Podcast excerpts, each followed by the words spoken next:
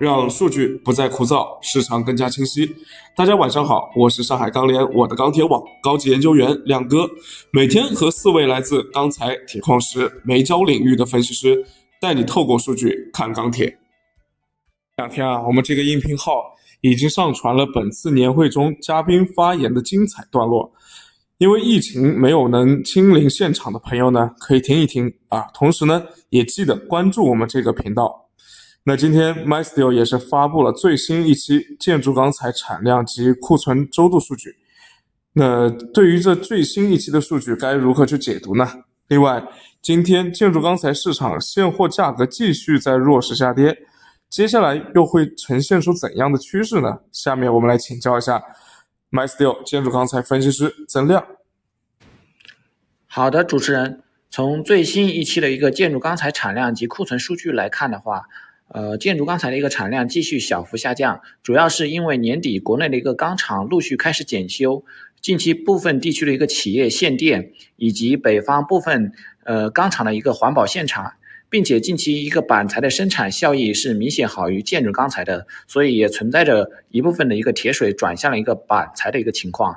从库存来看的话，建筑钢材的一个钢厂与市场库存继续双双下降，虽然有一部分近期建筑钢材产量持续下降的原因。呃，但是在全国大部分地区已经陆续入冬，传统需求淡季的一个影响下的话，目前建筑钢材的一个厂库与社库还能继续消化和下降，表明目前的一个建筑钢材的一个需求韧性还是有的。我们从目前的一个建筑钢材的一个表观消费量与历年的一个同期对比来看的话，也确实能佐证目前的一个建筑钢材的一个需求是高于历年同期水平的。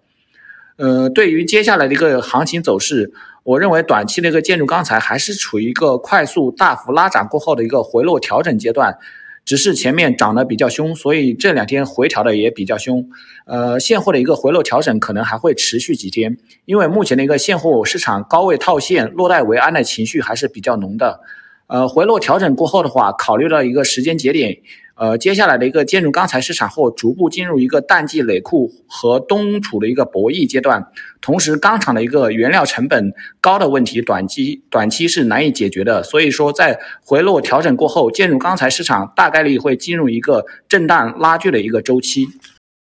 我们接下来再听听 MySteel 热轧分析师张一鸣的看法。好的，主持人，呃，今天热热卷的价格是继续下跌。那么分区来看的话，各 T 区的价格也均处一个下跌的状态。呃，其中华南地区的跌幅是最大的。那么今天的区域价差呢，也是稍有修复，价格呢也是逐渐回归基本面。那么今天黑色商品期货市场呢，表现是一个震荡走弱，零五合约呢收跌百分之一点零八。现货市场呢，早盘报价商家是小幅探涨，但是涨后呢，成交比较乏力。嗯，而后随着上盘面继续走弱呢，午后商家报价开始下跌，那么跌后呢，低位成交尚可，高位呢依然是比较差的。呃，另外今日的本网数据发布，那么钢厂的产量呢是继续下降的，那么厂库、社库也均是下降。那社库整体是降幅明显收窄。那么本周的呃华北地区是有一个新增的钢厂检修出现，华东地区有新增复产。那么综合下来，整体的。钢厂产量呢依然处于一个下降的状态，但是预计下周的供应可能将会有一个小幅的回升。呃，社库的下降原因主要是因为进口资源的减量呢，导致了华东地区存放进口资源的仓库呢基本是处于一个进出库的一个状态，所以呃目前是库社库呢是稍微降了一点点，但是目前整体是需求表现依然还是可以维持，整体表现是淡季不淡。嗯，但是受季季节性的影响呢，需求还是稍稍有出现下降的状态。那么库存的累库拐点呢，基本也已经出现了。那么这也是未来可能偏空的一个主逻辑吧。但是目前整体热卷的基本面呢是保持良好的，钢厂的直接出口增量明显，呃，分流了一部分国内的供给压力。那么整体呢，短期国内的矛盾依然压力不大。综合来看呢，随着呃近几日连续的暴涨暴跌。那么黑色系的情绪基本已经释放，那么接下来走势可能回归一个理性和基本面。那么整体工业材依然表现还是一个有支撑的状态。呃，个人认为深跌的可能性不大，嗯，甚至有可能受焦炭提涨的影响呢和刺激，出现一个缓慢回升。好的，那关于铁矿石啊，市场上最近又有哪些消息值得我们关注呢？我们来连线 mys 六。铁矿石分析师柳溪。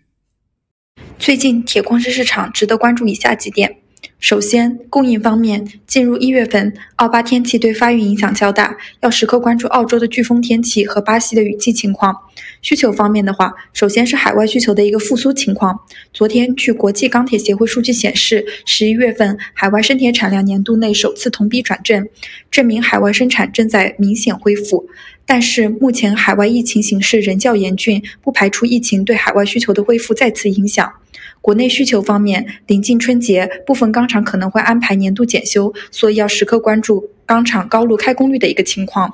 另外，今天唐山地区又颁布了限产进一步加严的管控措施，对铁矿石需求也有所影响。谢谢柳溪，接下来有请煤焦分析师熊超来分析一下当前双焦的具体情况。Hello，大家好，我是 MySteel 熊超。那么这一周的话，继续跟大家分享一下这个焦炭的一个周度数据啊。那么这一周由于这个去产能的原因，我们看到产量是下降比较多的。那么这一周调研的两百三十家样本的一这个日产是减了零点九七万吨，而且还有很多的这个淘汰的企业不在我们样本以内啊。那么库存的话是减了二点八六万吨，而钢厂这边也是一个大幅降库的一个情况。那么钢厂这边本周。二十七钢厂是减了十八点七一万吨，一百一十家钢厂是减了十二点九七万吨，总体的一个库存降幅还是比较明显的。那么港口这边的话是微增了零点五万吨。那么从目前的一个库存以及供需的一个情况去分析的话，目前基本面焦炭这边还是处在一个偏强的一个状态。那么预计的话，下周一啊，主流的焦企可能会提出这个第十一轮的涨价啊，而且现在目前的话，大概是每周呃一轮的一个提涨的一个节奏。好了，那么以上就是本期的一个煤焦数据分享。谢谢各位的分享啊！今天螺纹和热轧的现货市场还在惯性下跌，不过我们钢联的调研数据出来以后呢，期货盘面还有多单的朋友可能就略微的宽心了，因为主要钢材品种的库存依然是下降的，而且部分品种因为限产或者限电呢，产量还有所回落。基本面的观点呢，亮哥还是维持之前的看法啊，也就是说，当前市场是在疯狂之后开始恢复理性的这么一个阶段，所以回调是必然的，但是基本面也还没有发生本质性的改变，需求推动的逻辑依然没有被证伪啊，大家从今天的这个库存数据就可以看得出来，虽然说库存表观消费，呃是在慢慢的收窄的，但是目前来说还没到拐点。所以价格目前来看的话，也不会升跌。亮哥认为呢，近期就是一个震荡市啊，就像发烧之后又要退烧，需要休息个几天时间。那亮哥想讲讲，就是最近啊，废钢的关注度比较高啊，因为废钢马上就要以再生资源的名义重新开放出口了，而且废钢期货也马上就要上市了，大家伙又有一个可以操作的品种了。那从行业的角度来看呢？这个对于减少我们对于铁矿石的进口依赖肯定会有一些帮助。也就是说，未来如果说随着废钢的这个呃供给增加，那可能我们后面再见到铁矿石蹦的这么高的价位，呃，有可能就会比较难了。不过按照我们的测算呢，呃，刚开始开放进口的规模可能最多也就是一一千万吨的样子。那这个数呢，和两点四个亿的总消费量相比呢，其实影响不会太大。不过呢，这是一个开始啊。按照亮哥所在的研究中心，我们测算的，到二零二五年，国内废钢的供给量就会比现在增加差不多五到六千万吨。那么，如果我们理论上按照一吨废钢至少可以替代一点六吨铁矿石的量来计算的话，大家可以看看这个至少是。一亿多吨的这么一个水平，那包括未来再往后啊，比如说二零三五年啊，那后面增加的量还会继续扩大，也就是说，我们预计是在二零二五年整体的一个供废钢供需应该可以达到平衡啊，到了二零三零年，我们废钢的一个供给应该就会开始偏过过剩啊，或者说是这个供过于求这么一个现状。那么届时呢，我们对于铁矿石的依赖度就会有非常明显的一个下降，而且这个目也是目前来看啊，减少进口铁矿石依赖最行之有效的手段。那么按照这个逻辑呢，未来废钢加工行业依然会有很大的成长空间。另外呢，随着各地区它自己废钢供给的增加，电葫芦的配电葫芦的配套啊也是不可少的。那我们研究中心最近也是帮不少客户做了相关的咨询服务啊，如果有兴趣的朋友，可以私信两哥哟。这就是今天的内容，谢谢大家收听，欢迎大家点赞加关注，谢谢。